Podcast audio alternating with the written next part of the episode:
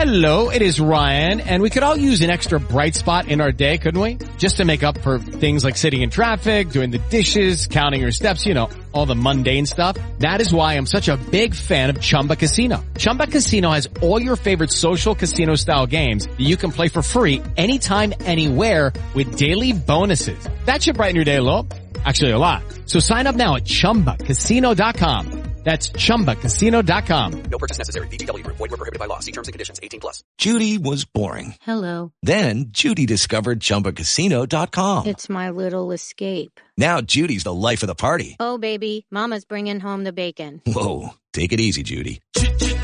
The Chumba life is for everybody. So go to ChumbaCasino.com and play over 100 casino-style games. Join today and play for free for your chance to redeem some serious prizes. ChumbaCasino.com. No purchase necessary. Void were prohibited by law. 18 plus terms and conditions apply. See website for details. Ràdio Marca Barcelona 89.1. Ràdio Marca. 1982.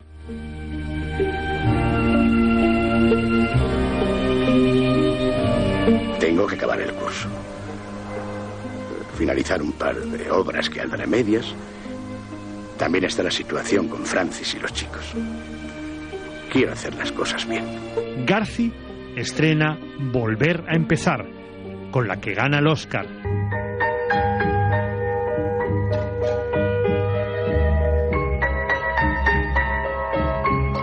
Y desaparece Fassbinder, con estreno póstumo de su último film, Querel.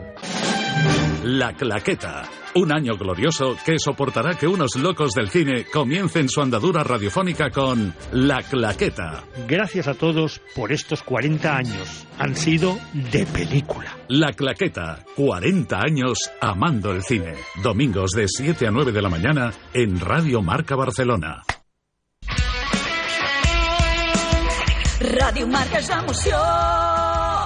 L'esport és nostre. Ràdio Marca és emoció. Ràdio Marca Barcelona 89.1. Ràdio Marca. A Ràdio Marca Barcelona, Catalunya Futbol, amb Ricard Vicente. Senyores, senyors, què tal? Molt bona tarda, benvinguts a una nova edició del Catalunya Futbol. És dilluns 30 de gener del 2023. Des d'ara i fins les 3 de la tarda, les informacions i els protagonistes del futbol territorial català, amb Jordi Vinyals, a la direcció tècnica i control de som, el suport d'Àngel Martínez i el treball de redacció i producció de Dani López i Adrià Garcia. El futbol català va acomiadar-se ahir de Gerard Escoda. El director esportiu del Sabadell va traspassar divendres després d'una cruel malaltia amb només 50 anys. Ahir van engrossar la seva figura en els primers minuts del marcador Catalunya. La Federació Catalana, desenes de clubs i centenars de persones del nostre futbol han mostrat el seu condol de manera directa o mitjançant les xarxes socials. Àrbitre agredit per un jugador en el descans del partit de segona catalana Palau Anglesola a Gramunt. El partit es va suspendre, l'àrbitre va necessitar atenció mèdica i el jugador que pertany a l'Agramunt ha estat expulsat del club. La comissió gestora de la federació ha assumit aquesta mitjanit la gestió federativa després de que la junta directiva hagi decidit complir voluntàriament amb la resolució del Tribunal Català de l'Esport. La comissió està presidida pel senyor Joaquim Del Pino. Pel que fa a la competició, primera victòria d'Iñaki Alonso a la banqueta del Nàstic de Tarragona a la primera federació. A segona federació, la Penya Deportiva va ser l'únic equip capaç de guanyar a la part alta. Dos victòries catalanes, gràcies al Prat i al Cerdanyola, Gerard Albadalejo ha estat destituït com a tècnic de l'Atlètic Saguntino. A la tercera federació, només la muntanyesa va aconseguir el triomf a la part alta. Segona derrota de l'Europa aquesta temporada. La Fundació Grama va sorprendre els graciencs i la Rapitenca al Sant Andreu, empatant el partit a la Devesa en el temps d'afegit. A la primera F, nova golejada del Barça, la víctima va ser el Tenerife i derrota a casa del Levante Les Planes. A la primera divisió catalana, canvi de líder al grup 3. El Baix es fa amb la primera posició. Els altres grups continuen dominats per Mollerussa i l'Escala. A la divisió d'honor juvenil, el Barça cedeix punts però manté el liderat i a la Lliga Nacional Juvenil l'Espanyol B i la DAM B arriben a les primeres posicions. És dilluns, és temps d'anàlisi, reflexió i opinió a la tertúlia del futbol català. Avui ens acompanyarà el nostre professor i entrenador, Josep Maria Gonzalvo, i el nostre company de redacció, Héctor Torreblanca. Catalunya Futbol, amb el suport de la Federació Catalana de Futbol. Moure'ns, quan hem deixat de fer-ho? Quan van decidir que la tecnologia ha de servir per mantenir-nos immòbils? Amb el nou Kia Sportage, millor cotxe de l'any Espanya 2023, la tecnologia et mou. Kia. Movement that inspires. Ven a Delta Prat, concesionario oficial Kia en Prat de Llobregat o visítanos en kia.com. Dos quarts i quatre minuts de tres de la tarda, arrenquem setmana, és l'últim dilluns del mes de gener, és dia de tertúlia, tertúlia del futbol català aquí a la ràdio dels esports. Saludem els nostres acompanyants avui, l'entrenador i professor d'aquesta casa, Josep Maria Gonzalvo. Josep Maria, molt bona tarda.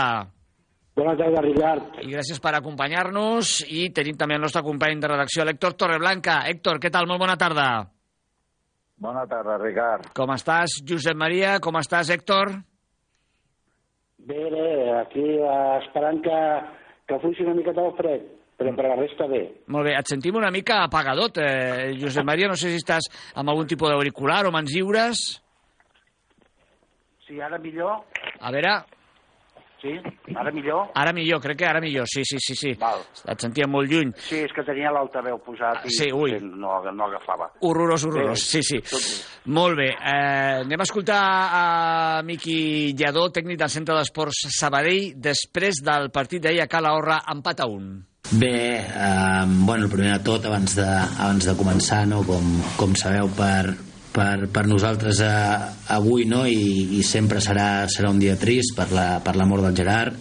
I d'aquí doncs eh, donar no, eh, públicament escalf, escalf a la família. El que volíem era doncs, doncs dedicar-li aquest partit i, i, i tots els que farem d'aquí a finals d'any. I, i crec que això passa, passa per, davant, per davant de tot, no? primer les persones i després el, el futbol Es deixava divendres Gerard Escoda només amb 50 anys, la bala de Reus, un futbolista que havia estat equips com el Saragossa B en la seva etapa formativa juntament amb la base del Reus, havia estat el Nàstic, el Lleida Esportiu, el Salamanca, el Villarreal. Josep Maria, no sé si ahir parlàvem amb el teu germà, amb el Jordi, que el va entrenar a la de Tarragona, no sé si tu havies tingut algun tipus de contacte Sí. directe amb el Gerard. Bé, en, en principi anava a comentar això, no?, de que, tot i que jo ja estava entrenant, sempre feia molt de seguiment al, als, als, als equips que entrenava el meu germà Jordi, i, i un d'ells era el Nàstic, eh, precisament del, del Nàstic estava, estava enamorat no? d'un extrem ràpid que, que podia jugar per en dues bandes, que tenia molt bon un contra un, que era un, un noi llest i, i la veritat és que bé, ens vam conèixer, després el vaig fer seguiment a, a Lleida, no he tingut eh, la sort de poder-lo entrenar, sí que ens hem enfrontat alguna vegada ell com a jugador i jo com a entrenador, però vaja, lamentar, lamentar la mort d'una persona tan jove, una persona tan propera, amb un caràcter mm, superafable i que, vaja, com, com molts altres que, que ens en recordem, no? del, del Dani Badia, de, del Miqui Roquer, de molts altres que, que en fi, que l'únic que podem fer és acompanyar la família i els amics en aquest moment dur i sobretot eh, aplicar-nos al fet de dir no ens queixem de, de, de coses estúpides, no? de, de, disfrutem de, de que tenim salut i que cada dia se'ns regali un dia nou. Mm. Crec que l'Héctor Torreblanca, massa jove, Héctor, mm, no sé si tenies algun coneixement proper al Gerard Escoda, jo, bueno, ja ho deia ahir, no? en aquest programa l'havien entrevistat de, de jugador, eh? perquè estem celebrant els 30 anys del marcador Catalunya i l'havíem entrevistat de, de futbolista, el seu pas després als despatxos, a la direcció tècnica, un home molt discret, i ens deia ahir el Jordi Gonzalvo que era una mica introvertit, una mica tímid, li feia molt respecte a la premsa, però en el vestidor era un gran company. Héctor, no sé si tu tens alguna cosa apuntada de la marxa del Gerard. Sí, una, una autèntica llàstima, no? Un home important dins de, de l'àmbit del, del futbol eh, català, eh, també estatal, recordem, per exemple, eh, que el Gerard va ser l'autor del gol número 100 a primera divisió del Villarreal, per exemple, uh -huh. una fita també important, de fet, el Club Groguet ho va recordar en el seu eh, missatge a xarxes socials. Eh, bé, una, una pèrdua dolorosa eh, no només pel futbol català, sinó també pel futbol estatal en general. Doncs ens sumem des d'aquests micròfons, lògicament, ja ho fèiem ahir al Marcador Catalunya, doncs sumem avui a tota la gent del Catalunya Futbol en el condol a la, a la família i a tots els eh, clubs en els que ell va tenir vinculació. Descansi en pau, l'estimadíssim eh, Gerard Escoda. Eh, dit això, i entrem ja en terreny futbolístic, però encara també delicat, perquè ahir vàrem viure una agressió a un àrbitre, eh, això no acabem de, de, de fer net de, del tot, en el descans del partit de segona divisió catalana, el eh, grup 5, subgrup B, eh, Palau Anglesola 0, eh, Agramunt 0, la retirada de vestidors, alguna discussió, alguna paraula més alta que altra, i un cop eh, sembla cap a l'àrbitre que va haver d'aturar el partit i necessita atenció mèdica, es va suspendre de fet. Doncs jo us convido, Josep Maria, a sumar-vos a, a la condena que fem des d'aquests micròfons a, a aquest tipus d'actes. Home, i tant. Eh, qualsevol... Ja, ja no agressió verbal, que ja és, ja és el màxim, no? Tot, qualsevol agressió eh, física és, és, és totalment eh, denunciable i tots els insults i, i per molt que s'equivoqui un àrbitre mai, mai s'ha d'arribar a aquest extrem.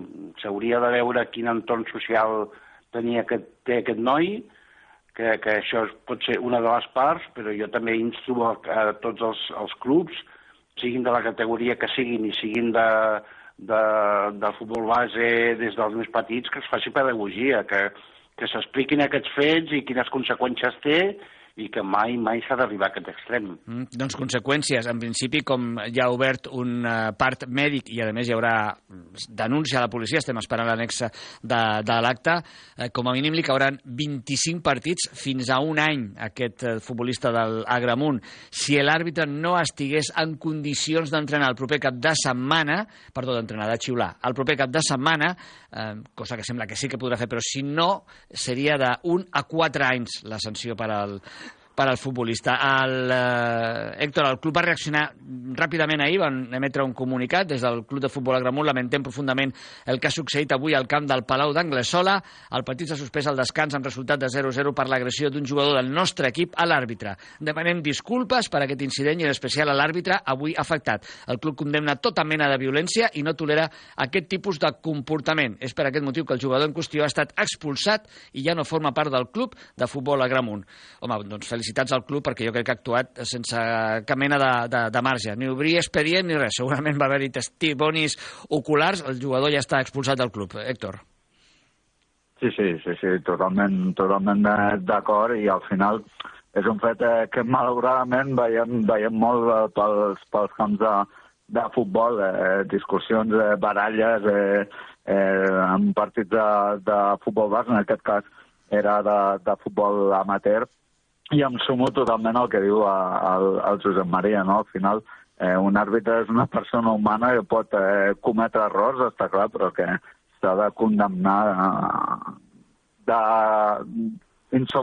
a aquests tipus d'actes i, i no tolerar-los. No? Mm, doncs felicitar l'Agramunt per la seva ràpida reacció com a club i donar des d'aquí una abraçada al Edgar Boix, que era l'àrbitre del partit i que esperem es recuperi eh, ràpidament. Una altra notícia de les darreres hores, eh, comentar-la, o la comento jo, és que aquesta mitjanit ha entrat en vigor la gestió federativa de la comissió gestora, eh, després de que la Junta Directiva de la Federació hagi decidit complir amb la resolució del Tribunal Català de l'Esport dictada el divendres 27 de gener. La comissió gestora es farà càrrec del govern de la Federació Catalana de Futbol fins que la Junta Electoral proclami una candidatura guanyadora després del nou acte de votacions que tindrà lloc de forma simultània als 14 col·legis electorals el proper dilluns 13 de febrer. D'aquí un parell de dilluns tindrem eleccions a la presidència de la Federació Catalana de Futbol si cap tribunal intervé abans. El president de la Junta Gestora és el senyor Joaquim Del Pino, que demà presidirà precisament eh, l'acte de presentació de la final de la Copa Catalunya que enfrontarà el dia 15 al Badalona Futur amb l'Andorra.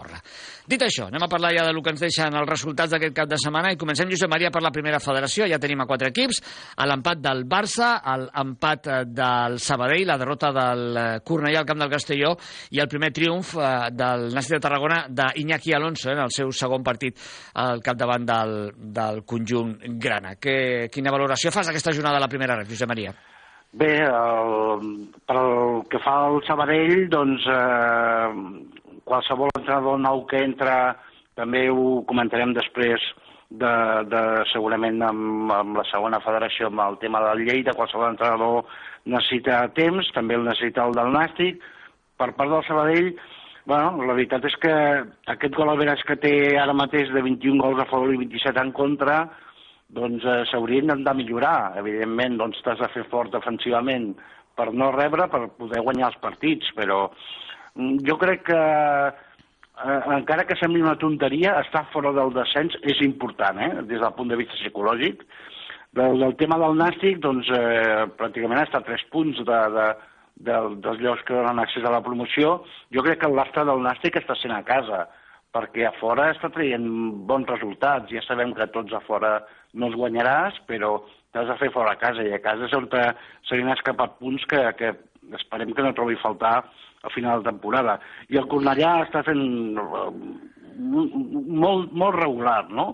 Regular en el, en el context global, no amb la trajectòria del, dels partits, perquè de cop i volta guanya tres partits seguits, per després els quatre següents no guanyar-los, però vaja, la situació que està classificatòria, amb la circumstància que està el club en aquest moment, trobo que s'està fent molt bona feina i l'estructura del Cornellà és molt millor des del punt de vista futbolístic que molts altres. Cal recordar que, per exemple, en la, en la classificació tenim la Unió Deportiva Logroñés, l'Intercity, l'Atlètic Balears, el Numància, que tenen moltíssim més pressupost i molt més bones plantilles i estan per sota.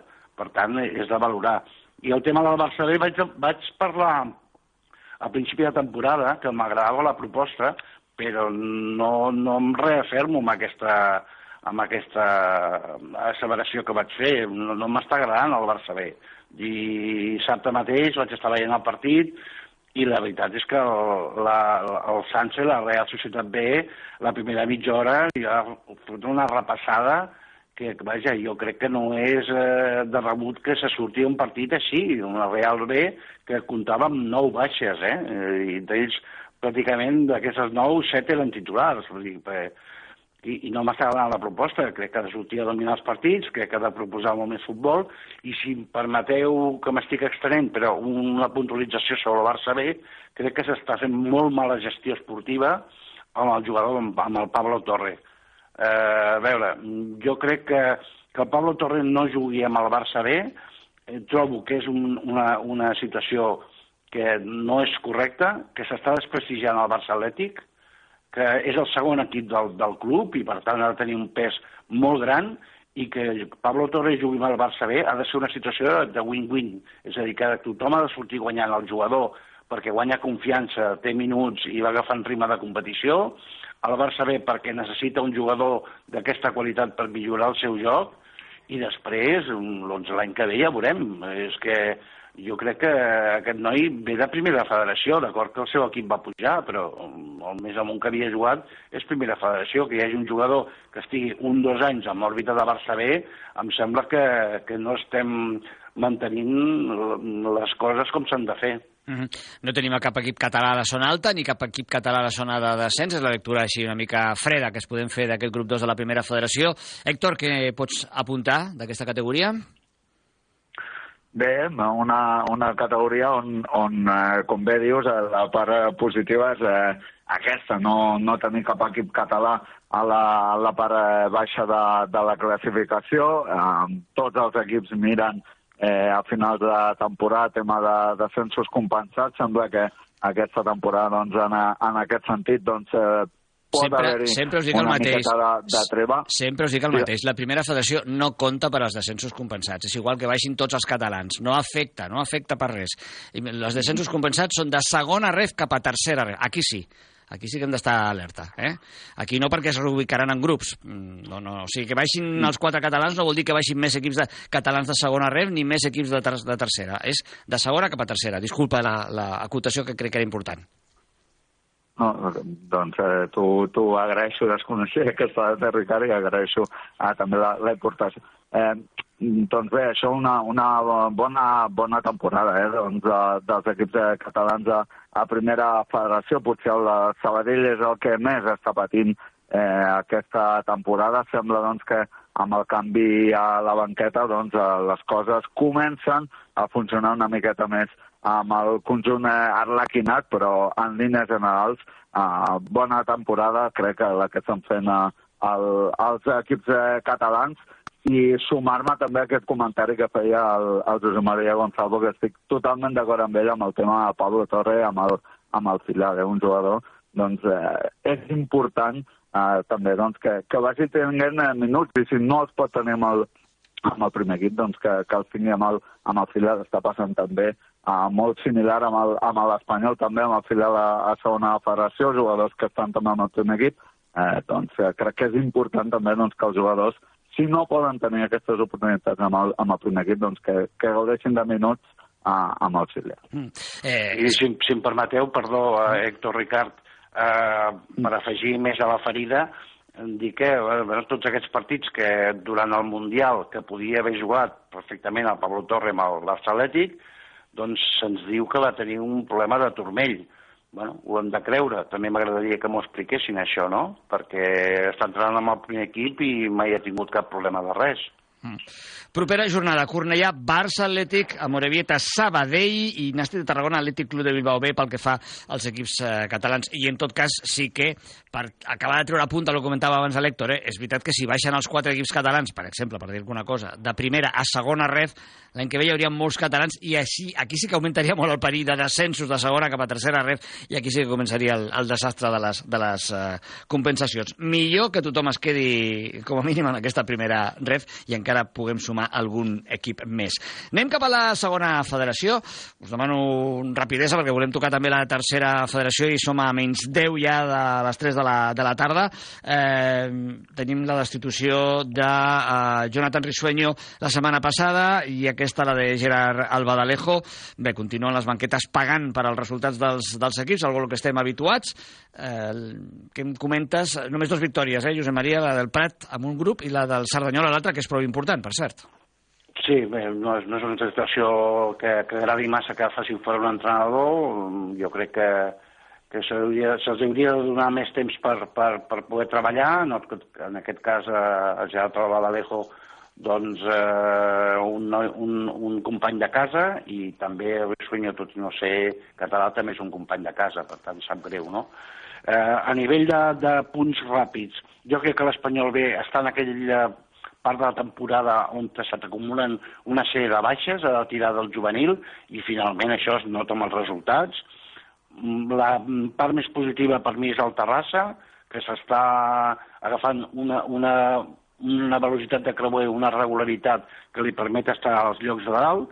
El treball del Manresa em sembla més que correcte, que no demanin més del Manresa perquè ja fa molt. El Prat és la part més positiva de que va començar perdent i va acabar guanyant i fa fort a casa i no se li escapen punts i a fora anirà esgarrapant. El Badalona eh, semblava que agafava també la inèrcia d'anar cap a dalt i darrerament doncs, ha perdut aquesta regularitat amb els resultats. El Lleida, el que ho comentàvem abans, com el Nàstic i el Sabadell, no? Eh, jo conec a Saligral, l'he tingut com a jugador, sé que farà bona feina, sé que posarà ordre, sé que fonamentarà bé l'equip des del darrere perquè no encaixi, però a partir d'aquí fer-se fort i anar als partits i intentar guanyar-los, però necessita temps, i l'Olot, doncs bé, eh, és el que es fa patir més, perquè està ja a 7 punts, tot i l'empat d'ahir està a 7 punts i, i comencen a ser molts punts ja. Empata i empata i, i empata. Eh... Bé, i el Cerdanyola veurem si li dona també per, per això, de moment dues victòries consecutives, Ho té, una millor, una ho, té casa. millor, ho té millor que l'Olot, ara mateix, la doncs veritat. eh, sí, des del punt de vista moral, però veurem, veurem si li donarà el Cerdanyola per, per mantenir-se. Bueno, està a un punt, a un punt de la permanència, és a dir, que per això deia que ho té bastant millor per la diferència de punts que tu deies, Josep Maria, que l'Olot. Héctor, eh, quina anàlisi fas d'aquesta segona ref després d'aquesta jornada? M'està sorprenent eh, la irregularitat negativament, eh, la irregularitat del, del Badalona, un equip que va arribar a encadenar eh, cinc jornades eh, consecutives sense, sense perdre, amb un balanç de quatre victòries i, i un empat en el tram final de l'any passat i l'inici d'aquest any i ara eh, que encadena tres derrotes eh, de forma consecutiva. És, és un, un equip que sincerament no esperava a inici de temporada que estigués, eh, almenys particularment, més a dalt de, de la zona on, on està i, i al final bé, sumar-me al, al, al José María Gonzalo, no? la, la situació de, del Prat, doncs que la seva fortalesa al, al Sanier doncs, li està fent uh, de moment uh, quedar fora d'aquesta zona de, de promoció de descens, eh, el Manresa realment uh, espectacular, un, un equip doncs, amb poca experiència en, en aquesta categoria, que es troba en la sisena posició, que té molt de mèrit en una categoria tan complicada i tan igualada com és eh, la segona federació, i els dos equips eh, catalans que es troben ara mateix en zona de play-off, doncs gran temporada del, del Terrassa, que, que segurament doncs, eh, ningú s'esperava iniciar temporada tampoc, potser que estigués en aquesta part alta de la classificació i un espanyol bé que no encadena una, una bona dinàmica. Després de no guanyar en les últimes eh, cinc jornades disputades al filial l'equip entrenat per eh, Luis Blanco, que per cert també, dada curiosa, els darrers eh, cinc partits, aquestes darreres cinc jornades que no guanya, eh, ha acabat amb un jugador menys l'Espanyol, eh, per tant, una dada també eh, curiosa, eh, sumada amb aquest, eh, amb, que, amb, sumada, perdó, amb aquest empat d'ahir davant del Deportivo Aragón. Pecats de joventut, eh? explicava Luis Blanco després d'acabar el partit en els micròfons de Toni García Bernardona, el marcador Catalunya. Propera jornada el proper cap de setmana, Manresa-Formentera, el Badalona Futur visita el Illes Pitiuses, el Lleida Esportiu rep el València-Mestalla, el Prat visita l'Hèrcules, el Terrassa rep a la Penya Deportiva, l'Olot rep a l'Ebro i l'Espanyol B visitarà a l'Alcira. Per la seva part, en el grup 5è, el Cerdanyola visitarà el Guadalajara. I anem ràpidament amb el nostre sensor en Inter cap a la tercera divisió, primer en botó obrim portes, i aquí us deixo inclús que ja tenim molt poc temps, o sigui que poseu vosaltres els titulars. A mi em crida l'atenció Fundació Grama i Rapitenca, capaç de sorprendre equips de la zona baixa als eh, equips de la part alta. Josep Maria.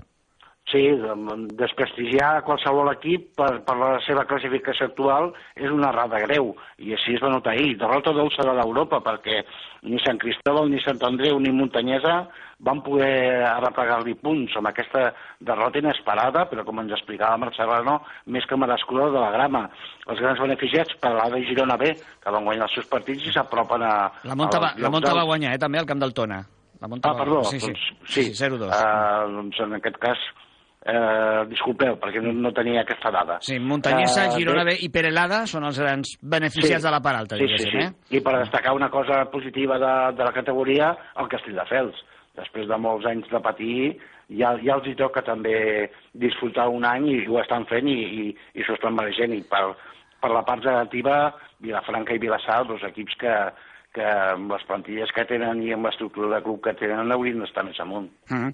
Eh, una tercera divisió super emocionant. Eh, Héctor, eh, on posaries tu l'accent? Doncs, eh, sense cap tipus de dubte, la muntanyesa, eh? recordem un equip eh, ascendit la passada temporada de, de la primera catalana i que es troba en tercera posició en zona de playoff eh, a la segona Real Federació. Eh, realment espectacular el que està fent aquesta temporada l'equip de, de Nou Barri, sobretot eh, a casa, on eh, l'ambient que hi ha, que és realment eh, espectacular i on eh, segurament està traient el molt bon rendiment a l'equip eh, groc i negre a Europa i Sant Andreu eh, jo crec que juguen sobretot a Europa una altra, una altra lliga i que seran els dos que acabaran aquestes primeres eh, posicions. Sant Cristóbal també eh, gran temporada, tot i que ja la passada temporada va estar en aquesta part alta, per tant eh, no podríem parlar tampoc de, de sorpresa. Eh, Sumar-me també al que comenta el Josep Maria, no?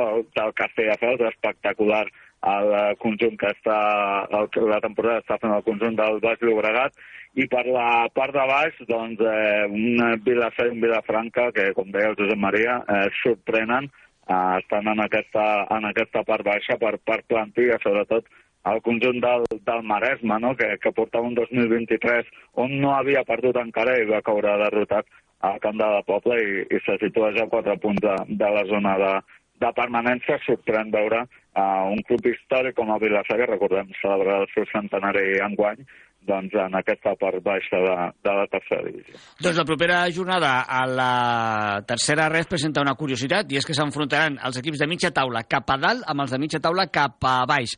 Veurem qui s'emporta el gat a l'aigua i si els de la part alta són favorits i imposen els seus marcadors, encara que el Josep Maria ens recordava, el Josep Maria Gonzalvo, que en aquesta categoria no hi ha rival petit i confiar-se realment és un problema. Europatona, Muntanyesa Pobla de Mafumet, Sant Andreu Sants, Hospitalet Rapitenca, Girona B, Fundació Gramà, Vilafranca, Castelldefels, Badalona, Sant Cristóbal i Vilassar de Mar Perelada els partits de la propera jornada. Vinga, escoltem el que us volem dir del nostre gran ascensor en Inter.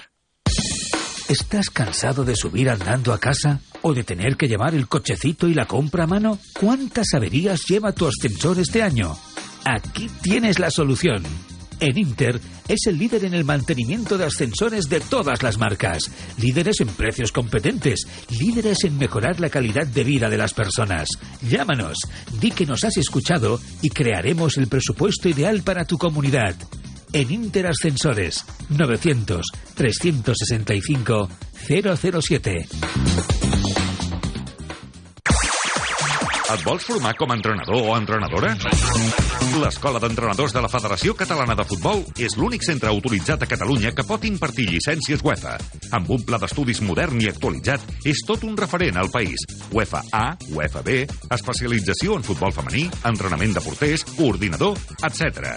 Recorda, Escola Catalana d'Entrenadors. Inscriu-te a qualsevol dels cursos a formació.fcf.cat.